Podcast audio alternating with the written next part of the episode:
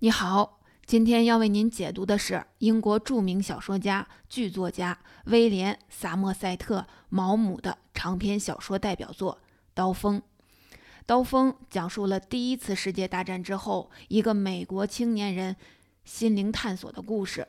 主角拉里是一位出身不错的青年，父母早逝，被父亲的医生好友抚养长大。他阳光、善良、富有魅力。本该顺理成章地成为那种过着优渥生活的美国人，但第一次世界大战改变了他的一生。战争开始后，拉里作为美国青年飞行员参战，在军队中，拉里结识了一个爱尔兰的好友。这个人勇敢、善良，充满生命力。在一次遭遇战中，因为救拉里而中弹牺牲。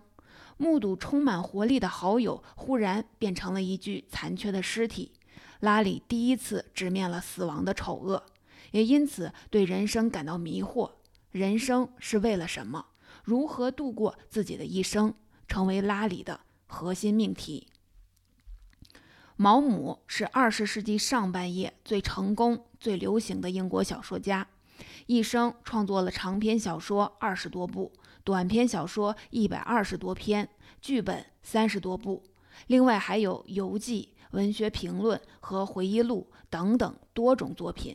《刀锋》是毛姆在七十岁高龄完成的作品，也是他创作生涯晚期最重要的作品。他自己对这本书的评价是：“我之所以称其为小说，纯粹因不晓得还能怎么归类。”毛姆为什么这么说？那是因为《刀锋》是毛姆唯一一本以自己真名作为叙事者的小说，说故事的作家就叫毛姆。书中人物虽然改头换面，情节也做了艺术化处理，内容却几乎没有虚构，源自毛姆与友人的亲身经历。所以这本书既像传记，也像回忆录。要想理解这本书，我们自然要先了解毛姆本人的生平。毛姆一八七四年出生在巴黎，父亲在英国驻法使馆供职。毛姆不满十岁时，父母就先后去世，他被送回英国，由伯父抚养。再加上身材矮小、严重口吃，毛姆的童年生活遍布阴影。这些记忆在他日后的作品中都有反映，对他的世界观和文学创作产生了深刻的影响。虽然二十三岁就开始写小说，但直到二十八岁，毛姆才靠自己写的剧本一炮而红。三十四岁那年，伦敦头时有四个他的剧本上演，其中一出戏甚至演了整整一年。不过，毛姆很快把注意力转移回了小说界，陆续创作了《人生的枷锁》《月亮与六便士》等等作品。毛姆喜欢冒险。喜欢游历，也对各种土著文化、印度文化和中国文化充满好奇和热情。四十六岁那年，毛姆来中国旅行，写了一篇以中国为背景的长篇小说《面纱》。一九三八年，六十四岁的毛姆为了解印度教的内涵，特地远赴印度搜集资料。在等待拜见圣哲拉玛纳马哈西时，毛姆突感身体不适。当场昏倒。盛哲得知这个消息，前去探望，不发一语，与毛姆对望了半小时。盛哲最后说：“沉默也是一种对话。”毛姆对这句话深深的打动，在印度的所见所闻也成为创作《刀锋》的灵感来源和素材库。比如书名《刀锋》就出自印度教圣典《加托奥义书》，一把刀的锋刃不容易越过。因此，智者说的就知道是困难的。印度也成为书中主人公漫长旅程的终点站。主人公在这里获得了内心的平静。一九四零年的十月，二战如火如荼地进行。英国情报部希望毛姆能前往美国执行秘密宣传任务，利用其著名作家的身份争取美国对英国抗战的支持。毛姆以在纽约安排新书的出版事宜为由赴美，在美国宣传英国的抗战，争取美国朝野的同情和支持。他在各种集会上发表演说、接受采访、参加筹款晚宴。除纽约之外，还去过芝加哥、旧金山和洛杉矶。他在美国的游历和生活经验，成为《刀锋》中有关美国社会背景的主要素材来源。在印度和美国储备的丰富素材，加上毛姆平时对友人的细致观察，《刀锋》所需的故事链条和空间逻辑已经基本完备。毛姆的出版商为了让他能有个安静的环境生活和写作，在南卡罗来纳自家地产的附近为他建了一幢平房。在战争剩余的时间里，他基本上就定居在这里生活和写作。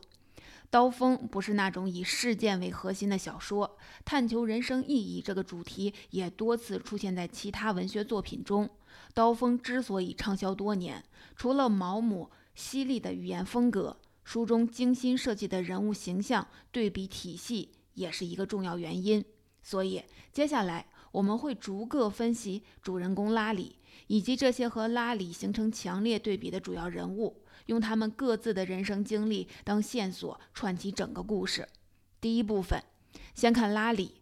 回到美国的他无法接受被安排的人生。他先是拒绝成为证券经纪人，摆脱工作和谋生的束缚；接着跟彼此相爱但理念不同的未婚妻伊莎贝尔解除了婚约，摆脱了婚姻的羁绊，开始了全心全意探索人生意义的漫长历程。在这个过程中，拉里阅读了大量心理学和哲学著作，试图从先贤那里找到人生的答案，也主动到煤矿上做矿工，通过艰苦的体力劳动放空自己。他甚至在修道院住过一段时间，希望在宗教中觅得出路，但宗教终究没有办法解决心中盘横的疑问。为了理清思路，排除干扰。再度踏上漫游之路的拉里，在一条游轮上找了个水手的工作，一路跋涉到达印度，终于在印度的精神哲学中找到了自我完善和说服自己的理念，切身体验到得到那神秘而又快乐的感受。找到黑暗中的明灯之后，拉里重新回到世俗的美国，丢掉财产，无我无求，隐身在人山人海中，平静节制的生活。满怀慈悲，无私忘我，并且禁欲克己。拉里的纯粹具有打动人心的强大力量，但在创作中，这种人物设定也非常容易走向空洞化，让人觉得不切实际。对于拉里的人物原型，有人考证是哲学家维特根斯坦，因为他和毛姆在生活中曾有间接的交集；还有人推断拉里的原型是英裔美国作家伊修伍德。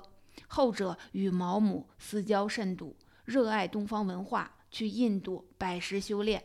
还有一说是毛姆的情人兼秘书哈克斯顿，他外向健谈，富有个人魅力，参加过一战，与毛姆在战场上相识。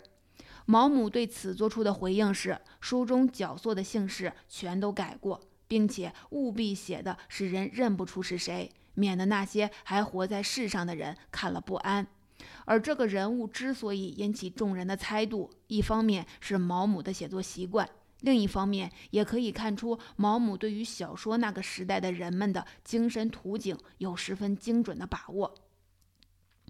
拉里的社会角色十分单纯，他没有亲人、家庭，没有职业，只有一些泛泛之交的朋友，是一个完美的、毫无社会拖累的流浪者。他如同一个走钢丝的人，支撑他的那股最纤细、最强大的钢丝，正是他对人生意义的不懈追寻。叙述者毛姆在小说中的作用，正是把这些最纤细的东西连缀起来。他对拉里紧追不舍，不断诘问，时时的还要跳出来为他说几句话，为他的真实善良辩解。两人之间的多次深度对话，不断的把一个沉默的灵魂拉回来。放置在世俗社会的空间中，《刀锋》在毛姆漫长的创作生涯中具有极大成的总结性意味。从拉里的求索过程中，我们可以看到一战后西方社会经济萧条，人们精神生活一片空虚的困境。拉里孤注一掷的探寻和追问，像一把利剑，聚焦于人类是否可以。以及如何得救的重大主题。而拉里的得道之路，则可以视作毛姆本人对这一艰难探索的终极认识。我们再来看拉里的未婚妻伊莎贝尔，她出生于外交官之家，舅父艾略特是欧洲社交界名人。伊莎贝尔与拉里一起长大，有过美好的爱情和对未来的幻想，一度甚至与拉里订婚。但他不能忍受拉里那种看起来吊儿郎当的生活。两人主要分歧点在于，拉里希望伊莎贝尔懂得精神的生活多么令人兴奋。可以使人对世界上任何权利和荣誉都毫不在意。伊莎贝尔对此没有认可和回应。她希望过那种及时行乐的生活。她要做别人家都做的事情：参加宴会、跳舞会、打高尔夫球和骑马，穿漂亮衣服。两人是小说中几乎贯穿始终的一对人物关系。他们解除婚约之后，依然保持着深厚的友谊和交往。伊莎贝尔后来嫁给拉里的好友、富二代证券经纪人格雷。一九二九年的大萧条让夫家和娘家的经济条件受到了重创。伊莎贝尔投靠舅父，靠自己的努力重新让一家四口过着无需工作、衣食无忧的生活，由一个天真浪漫、追求及时行乐的女孩，变成一个坚强、有责任感的中年女性。从求人得人的角度看，伊莎贝尔是一个成功者。她在一个活跃而有文化的社会里获得了社会地位，并且有一笔财产做靠山。伊莎贝尔的丈夫格雷是小说中最让人心境平和的人物，他几乎就是善良的化身。对于拉里是无私的帮助和尊重，对伊莎贝尔的推崇和深爱一以贯之。从年少时的梦中情人。到得偿所愿结婚生子，他没有暴露出任何的纨绔和势力，像小说中的一个平衡器，清除了两个男人和一个女人人物设计中可能的庸俗走向，比如嫉妒、阴险、陷害等等。即使破产和病痛的折磨使其身受重创，依然可以跟拉里坦诚相待，共同生活。格雷代表了一种新型人物性格，一种美国新社会的风尚，中和了伊莎贝尔带来的紧张感。在拉里和伊莎贝尔身边，还有一个重要的女性人物索菲，她是拉里和伊莎贝尔少年时代的好友，他们有着美好的、朦胧的少年记忆。索菲成长为一个清新典雅的女孩，嫁人生子，过着幸福的生活。但是，一场飞来横祸改变了一切。索菲的丈夫和孩子车祸身亡，接受不了打击的索菲性格大变，自暴自弃，成为人人不齿的荡妇。她希望麻痹自己的灵魂，从而逃避痛苦。在拉里看来，索菲依然是那个他过去认识的清白女孩。他要通过与索菲结婚的方式来救赎他的灵魂。正当索菲接受拉里的求婚，准备重新振作的时候，却被充满嫉妒和占有欲的伊莎贝尔设下的圈套诱惑，弃婚而逃。这是一个偶然事件，也是一个必然。索菲是一个倔强的女性，她被痛苦射住了，无法脱身。拉里是透进来的一束阳光，但不够强烈和温热。索菲还是放弃了机会。回到了自己的轨道上，堕落、放纵、客死异乡，实现了她的自我放弃。第二部分，在与身边人交往的时间里，拉里是逆行者，是一个轻飘飘的梦境。拉里路过他们的人生，除了留下回忆和惆怅，什么也没有改变，也没有伤害过哪一个人。即使是看起来影响最深的初恋伊莎贝尔。作为一个美丽、实际寻求快乐的女人，她的损失只不过是一种占有欲没有得到满足而已。拉里不必为了生活奔忙，性格中也没有侵略性，这使他所有的斗争都隐藏在内心世界中，只指向自我，不针对他人，滤去了各种可能的伤害。拉里是精神生活的使者，理想世界的践行者，是晶体一样的人物。毛姆在小说中有一句描述很动人：“岁月没有在拉里身上留下痕迹，不管从哪一个方面说，归来的拉里仍然是个是青年。青年指的不是年龄，而是精神性的永不言败。这也是毛姆喜欢的人物类型。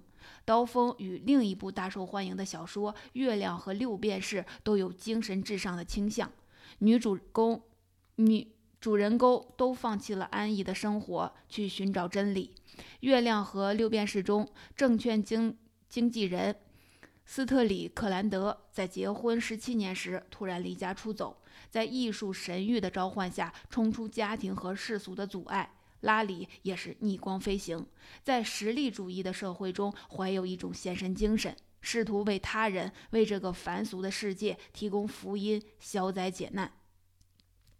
刀锋中有这样一个人，他一直是拉里的批评者和人生的另一种参照对象，几乎走在拉里的对立面。他就是艾略特·坦伯登，伊莎贝尔的舅父。欧洲社交界的名流，一个携带更多社会含量和更多文学复杂性的人。小说的开头有一段关于人的议论，说人不论男男女女，都不仅仅是他们自身，也是自己出生的乡土、学步的农场或城市公寓，儿时玩的游戏、吃的饭食、上的学校、关心的运动和信仰的上帝。这一切东西把他们塑造成现在这样。而这些东西都不是道听途说就可以了解的，只有跟那些人生活过才可以。要了解这些，你就得是这些。在父母去世之前，童年时代的毛姆家是巴黎上流社会有名的社交沙龙。父亲见多识广，母亲温婉动人，政府高官、艺术家。各界名流都是座上客，哥哥们都在英国贵族学校读书。小毛姆的大部分时间都是和母亲待在一起。宾客云集的时候，经常被母亲抱出来炫耀，和高谈阔论的大人们一起享用下午茶。会说法语、英语的小毛姆可爱聪明，常常收到客人们的礼物。毛姆成名之后，作品数量多且畅销世界。是一个趴在百万销量上的老鳄鱼，收着高的令人咋舌的稿费和版税，出入各种社交场合，通晓上流社会生活中的一切知识和规则。艾略特·谭伯登这样的人，代表着毛姆最熟悉的社会生活和人物类型。在塑造这些人物的时候，我们可以感受到毛姆语言的特点。那种因为熟悉而表现出来的举重若轻、探囊取物般的轻松，好像一个智者背对远去的时代，语言洗练生动，警句频出。比如，当你决定离开常轨行事时，这是一种赌博，许多人被点了名，但是当选的寥寥无几。重要的人物身边都有些得宠的下属，对这些倚仗人势的人，你最怠慢不得。当他们得不到自认为应受到的尊重时，他们就会产生敌意，并且反复在主子面前针对这些人放冷箭，进行挑拨离间。看毛姆对人情世故刻薄而犀利的点评，是阅读他的作品的一大快感。毛姆塑造人物的功力深厚，人物一出场，往往三言两语就勾勒得异常鲜明，却又牢牢控制住节奏，逐渐深入直抵内心。跟月亮和六便士一样，刀锋也是通过漫长的社交生活描写引出主要人物出场的。艾略特·坦伯登是刀锋中出场的第一个重要人物，贯穿始终。在毛姆笔下，艾略特为人势利，有许多荒唐做作的地方，但他又是一个好心的、多情的和诚实的人，是一个得体、单纯和真实的人。在经济危机期间，慷慨相助外甥女伊莎贝尔一家，就干得相当仗义。毛姆始终以理解的眼光看待所有人，拒绝给予任何人固定标签儿。艾略特是美国人社交生活的一面镜子，社交是他生活中的一切意义。艾略特拥有值得称傲的家世，父亲是一所大学的校长，祖父是当地有名的神学家。本人受过优良的教育，极其聪明，但他常年混迹在巴黎和伦敦，靠着内心的坚定和才智，不屈不挠地削尖脑袋攀附各种社会关系，抓住各种机会。一战之后，他靠着参战的勋章，在巴黎红十字会获得了一个职位，手中积累了可观的财富，逐渐站稳脚跟，顺风顺水。他从不放过任何商业机会，不动声色地向上流社会附庸风雅的达官显贵推销形迹可疑的古董名画，并因此而爆发横财。他靠广博的知识、乐善好施、热情健谈的性格，热热闹闹地支撑起一个城市生活的小社会。他花费大量的时间精力准备精致的宴会，应酬各种人际关系。他甚至成功躲过了三十年代美国股市崩盘，并且大赚了一笔。靠移花接木手法，将自己与贵族名门攀上关系，获得贵族的册封，早早为自己准备好了早期基督教时代的石棺，还留下遗言：绝不跟退休军官和中产阶级葬在一起。艾略特的一生都交付给了社会生活，这是他的生命之火。他伸出双手取暖，却也被这火焰伤害。晚年社交场上，艾略特最大的痛苦就是那位曾经受他提携的、为人更圆滑、更势利的美国青年保罗·巴顿和贵妇人艾德娜的豪华家宴，宴请名流，唯独把他漏下，最终让他含恨而亡。艾略特不是暴发户。所有这一切活动，实际上都可能根植于一种深远的浪漫思想：跟那些家世显赫的人来往密切，做那些公爵夫人们的近臣，给他带来一种永不厌烦的胜利感。这台面上的热闹、繁琐、无聊的交际，接通的是年代久远的战争；史册上的辉煌和荣誉，广阔天地里的无限。正是这一切给予了现代社会的个人某种关联和安全感。在这个意义上，虽然在现实生活中，艾略特最反对拉里与伊莎贝尔订婚，对于拉里不肯走自己已经趟平的成功大道极为不满，认准了拉里在社会上将一事无成，但其实，在内心深处，艾略特对拉里也有亲近的感觉，因为他们都在追逐自己心目中的人生意义。毛姆的人生从维多利亚末期跨越到了二战后，他对社交生活的细致描摹贡献的巨大篇幅，跟艾略特这种对宴会和社交的乐此不疲，都是出于内心对温暖和安全感的需求。从这个意义上说，作家毛姆和小说中的艾略特都有一个昔日的帝国之魂。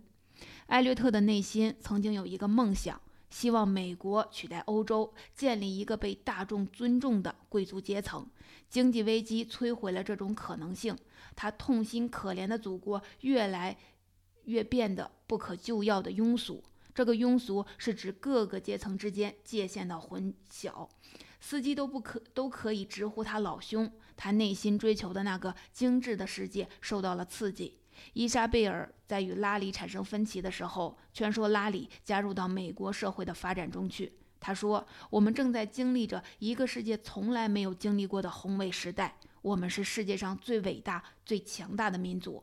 我们正在一日千里的前进。”小说的最后还有一大段抒情，形容拉里回去见到的美国人海，被那么多的矛盾利益困扰着，那样迷失在世界的混乱里。那样渴望好的，那样外表笃定，内心里彷徨；那样慈善，那样残忍；那样诚实，又那样狡猾；那样卑鄙，又那样慷慨。而这就是美国人民。毛姆对于美国的热爱，不仅是写了一群美国人，还有美国的前途、理想主义、美国人的内心世界，他们如何把自己与美国联系起来，以真心和假意，他在建构一个世界，也在告别一个世界。毛姆晚年享有很高的声誉，英国女王授予他荣誉侍从的称号。他的作品也被翻译成多种文字，在全世界畅销。但是在文学批评界，通常的看法是，如果将毛姆放进伟大作家的行列中，他的重要性依然无法跟莎士比亚、巴尔扎克、托尔斯泰、陀思妥耶夫斯基这样的名字并列。因为就题材的宏阔和严肃性、文体的创新与革命，以及与时代命题对话的能力上，毛姆并不具有优势。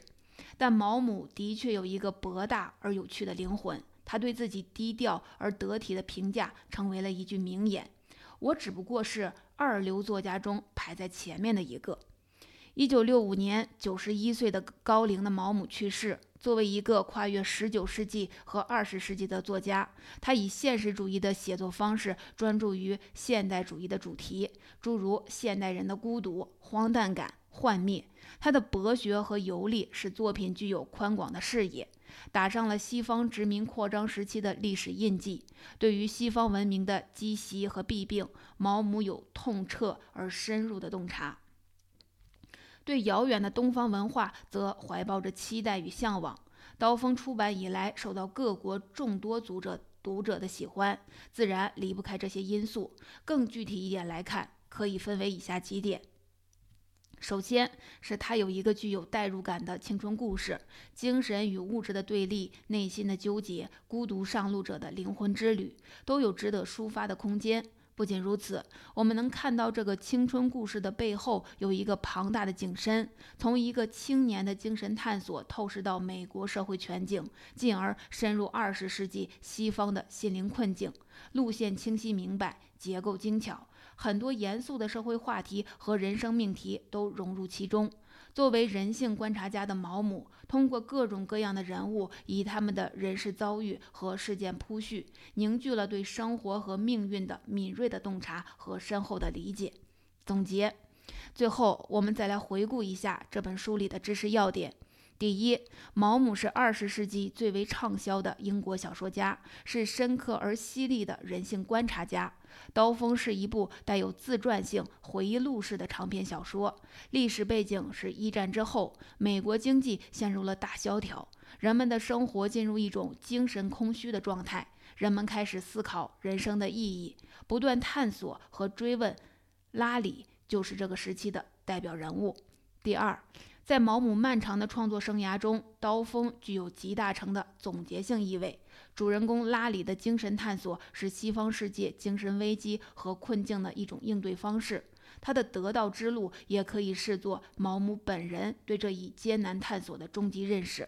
第三，刀锋不是那种以事件为核心的小说，探求人生意义这个主题也多次出现在其他文学作品中。